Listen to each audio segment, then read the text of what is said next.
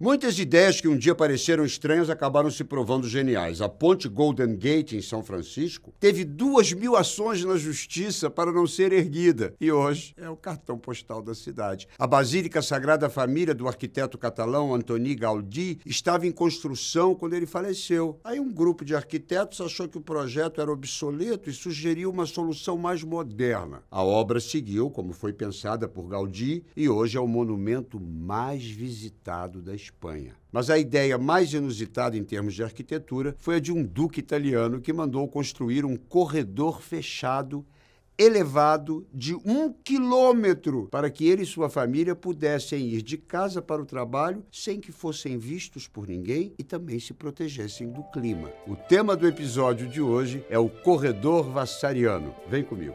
Benegripe apresenta Saber não ocupa espaço. Quando se fala em banco, o primeiro país que nos vem à mente é a Suíça. Mas durante o Renascimento, a Renascença, o sistema bancário mais poderoso era o da Itália. No século XV, a cidade de Florença, por exemplo, tinha mais de 80 bancos que faziam empréstimos até para reis e papas. O banco mais famoso da Itália era o Banco Médici, fundado por Giovanni Médici no final do século XIV. Os Médici não eram da monarquia, eram cidadãos comuns, comerciantes de tecidos que se tornaram tão ricos, mas tão ricos e tão influentes a ponto de gerar rainhas, quatro papas e moldar boa parte da Itália renascentista. Depois que Giovanni de Médici morreu, o filho Cosme herdou do pai o banco e transformou a família Médici numa dinastia que ficaria quase 300 anos no poder. Em 1540, mais um Médici chega ao poder, Cosme I. Casado com Leonor de Toledo, com quem ele teve 11 filhos, o grão-duque fixa residência no Palazzo della Signoria, em Florença, e chama seu amigo e arquiteto Giorgio Vasari para ampliar as dependências. Vasari também construiu a Galeria degli Uffizi, esse aqui é um edifício monumental de escritórios dos principais magistrados da cidade. Depois a família se muda para o Palácio Pitti, do outro lado do rio Arno. A residência anterior passa a se chamar Palazzo Vecchio, Palácio Velho. Em 1564, o grão-duque já estava viúvo, cansado, mas sonhava em ser rei. E para isso ele queria continuar a governar nas sombras. E aí aconteceu o impensável.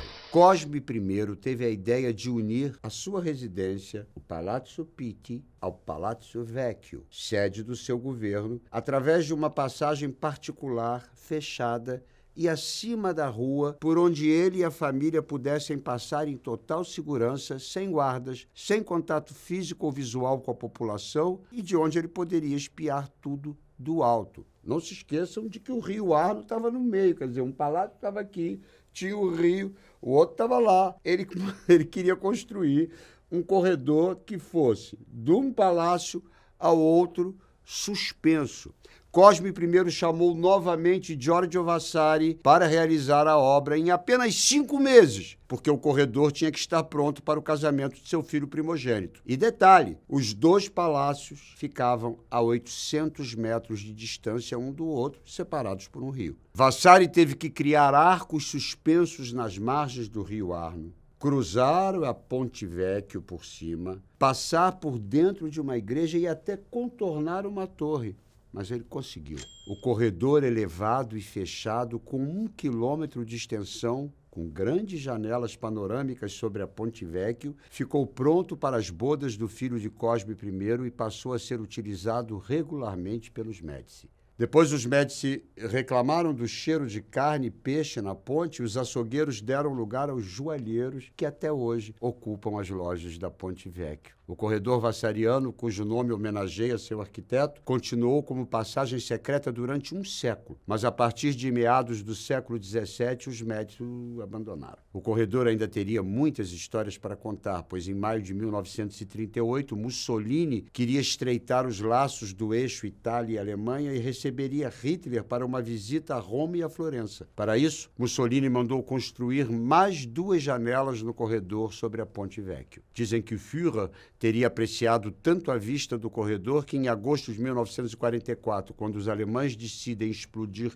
todas as pontes de Florença antes da retirada, somente a Ponte Vecchio foi salva. Mas há controvérsias. Fato é que o corredor vassariano tornou-se uma das grandes atrações turísticas de Florença e uma das estruturas arquitetônicas mais singulares do mundo. Atualmente, o corredor Vassariano está fechado, mas quando reabrir, será parte integrante do Museu Uffizi, o mais importante museu renascentista de Florença. E ironia do destino, um corredor peculiar, criado para manter os nobres longe do povo, hoje é patrimônio do povo para ficar perto da nobreza da arte. É isso aí, minha gente. Saber não ocupa espaço. Um oferecimento Benegripe.